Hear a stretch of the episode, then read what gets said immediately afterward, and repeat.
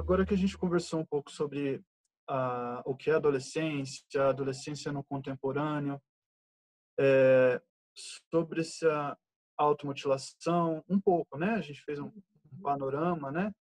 É, eu gostaria de falar com você, Fernanda, que você falasse um pouco sobre o processo psicanalítico com os filhos e como que os pais entram nessa questão, é, como que eles reagem ao processo psicanalítico dos, do, dos filhos, se eles reagem bem, em, em, sua maioria, se eles não reagem bem. Você poderia falar um pouco sobre? Então, cada caso é um caso, né? Então, assim, existem ah. que buscam a, a ajuda né, psicológica para um filho, muito dispostos a viver o processo, né, a interagir, a compreender a necessidade do filho, porque estão partindo do princípio de que aquele filho está em sofrimento. Outros pais buscam com um sentimento de culpa muito grande, entendendo que foram eles que causaram aquele sofrimento do filho. Vai ser outro tipo de atendimento.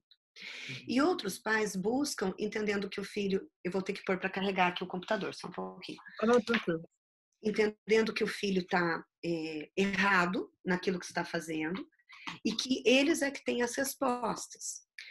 Quando é esse tipo de pais, eu, eu diria que são os mais difíceis, porque acabam sendo pais que escutam muito pouco também o que a gente tem a dizer. Né? Porque parece que vem formatado um jeito que o filho deveria ser.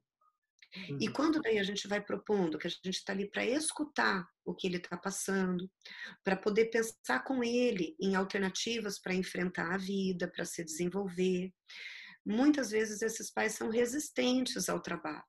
Né? E já vivi situações em que eu já estava vinculada com o adolescente e como eu não agi dentro da cartilha pedida, os adolescentes foram tirados do tratamento, né? Então, muitas vezes eu consigo ter um espaço de trabalho com os pais para pensar com eles sobre essas necessidades que eles têm, sobre essa esse sistema rígido que eles criaram, e isso às vezes vai se quebrando e o tratamento sai bem, outras vezes não, né? Porque qual é o grande foco do trabalho com o adolescente? É que ele se conheça.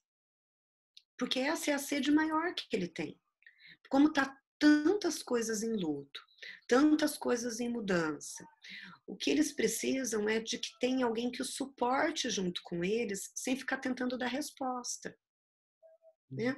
Por isso a terapia na adolescência é tão, tão bacana. Só que ela é uma terapia de longo prazo. Né?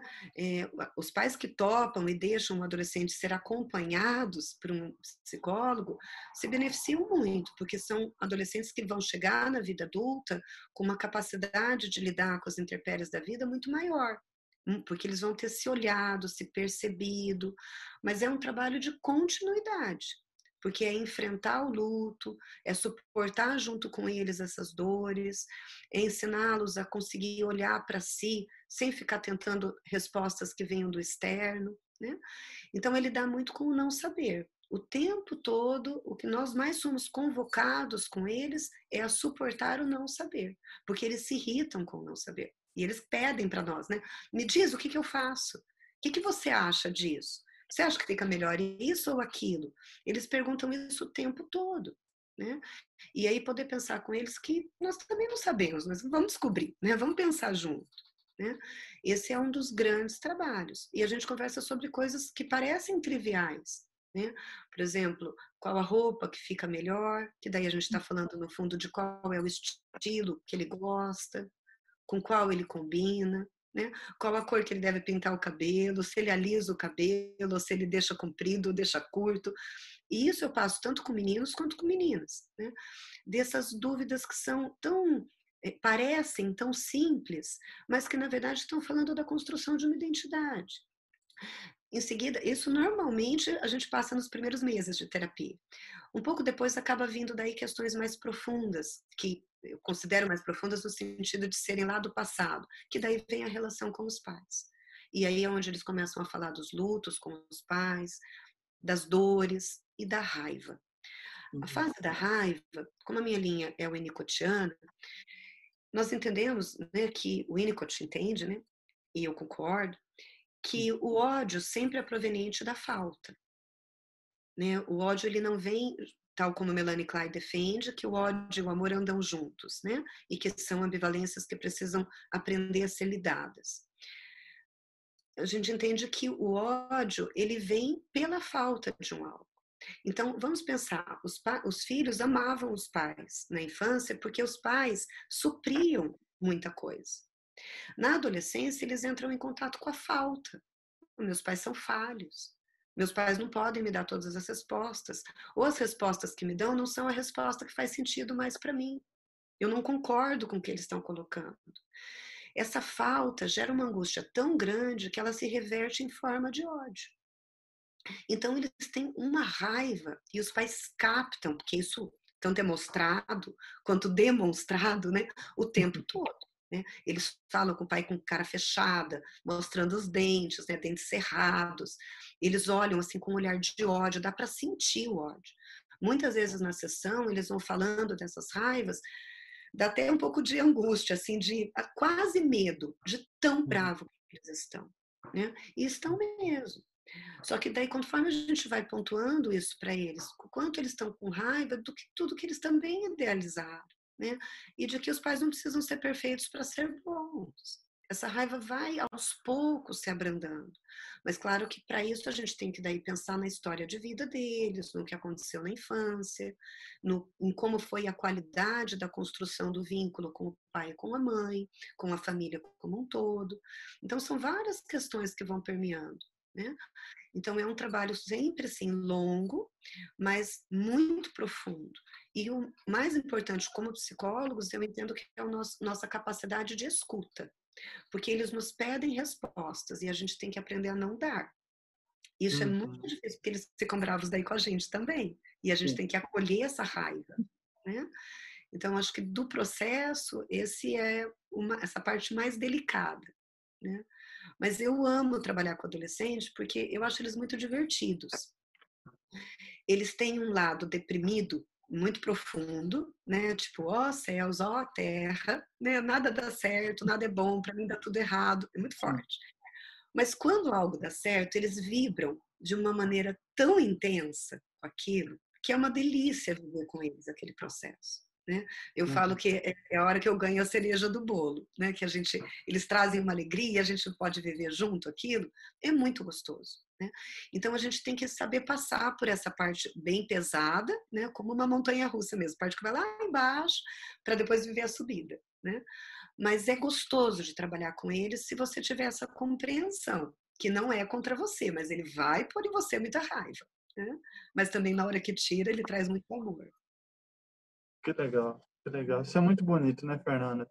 É. Você trabalha, quando você fala, eu vejo as emoções que vêm vindo, né? É, pela teoria, pela tonalidade da voz, pela por como você expressa isso, isso é muito bonito, né?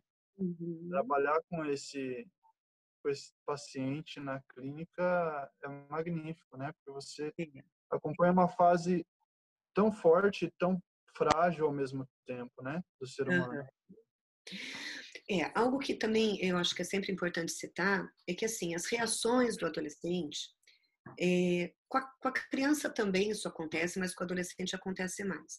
Os pais muitas vezes ficam desapontados com o trabalho, tanto pela demora do resultado desejado, como também porque eles passam por uma fase até a construção do vínculo, onde muitas vezes a terapia parece que não está andando.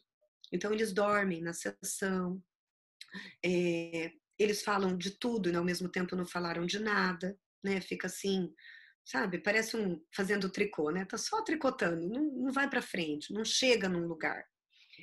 Isso a gente tem sempre que chamando os pais para conversar, para poder pensar com eles que é parte desse momento, né? Os pais precisam tolerar isso. Então eu sempre digo, né, tanto eu trabalho dessa maneira e quando eu dou supervisão, eu sempre digo isso aos meus supervisionandos, para trazer os pais para dentro da clínica. Né? A gente precisa convidá-los a participar do processo, tanto para esclarecer para eles sobre como está indo, porque vamos lembrar que os pais não entendem nada de psicologia. Então, eles não são psicólogos, não são psicanalistas, eles não sabem como o trabalho é, eles são leigos. Com o adolescente, a gente está formando vínculo. Então, é muito mais fácil o trabalho com o adolescente do que com os pais, porque os pais vêm nosso trabalho uma vez por mês, né? uma vez a cada dois meses, às vezes muito mais, dependendo do profissional. Então, eu percebi na minha prática que depois que eu comecei a convidar mais os pais para participarem, mudou muito a qualidade do trabalho. Né? E, e, isso, assim, a gente vai, claro que sentindo. Tem, hoje, por exemplo, eu tenho um adolescente, por exemplo, que já está comigo há muitos anos, eu consigo ficar sem falar com os pais durante um ano inteiro. Né? Porque os pais já confiam no meu trabalho, já percebem a maneira como é, é feito. Mas porque no início do trabalho eu falava com os pais praticamente todo mês. Uhum. Né? Então, claro que vai de cada caso. A outra adolescente que eu atendo, que o pai e a mãe são tão tranquilos, estão entendendo muito bem o momento da filha, que eu conversei com eles quando eu passei o diagnóstico, né, logo depois do, da avaliação, e depois converso com eles uma vez por ano. Todo final de ano eu ligo, daí, oh, vamos bater um papo para ver como uhum. é que está indo, e os pais ficam super bem. Né? Então, depende muito, claro, de cada pai e mãe. Mas os pais que a gente percebe que estão mais desconfiados, com mais dúvidas, é muito importante que a gente traga. Até para poder entender o que é que aquele pai ou aquela mãe também vive de emoções. Porque a maneira como eles processam suas emoções, eles vão depositar no filho. Né? E muitas vezes vão projetar nos filhos expectativas que eles têm da sua própria história. Né? Isso está o tempo todo permeando as relações familiares. Então, a gente precisa ir ajudando esses pais também a limparem o campo, para poder entender o filho como o filho é. Né?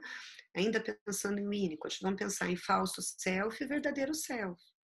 Pensando que o verdadeiro self é aquele onde tem espaço de se desenvolver quem o indivíduo é. Na sociedade em que vivemos, o que mais é pedido é que a gente seja outra coisa que não nós mesmos, né? Porque existe um ideal formatado. Então, quando a gente vai ajudando os pais a pensarem nessa possibilidade do filho poder ser quem é, eu vejo que os pais têm muito medo, né? Ai, mas e se ele degringolar? Né? Usam muito isso para mim, assim, ai, mas eu vou deixar, daí que a coisa vai mal, de mal a pior. E daí a gente tem que pensar por que, que esse medo existe, o que, que eles imaginam que vai vir. Então, acolher também a dor dos pais é parte desse processo. Uhum. Uhum. Importante isso, né, Fernanda? É. Muito importante.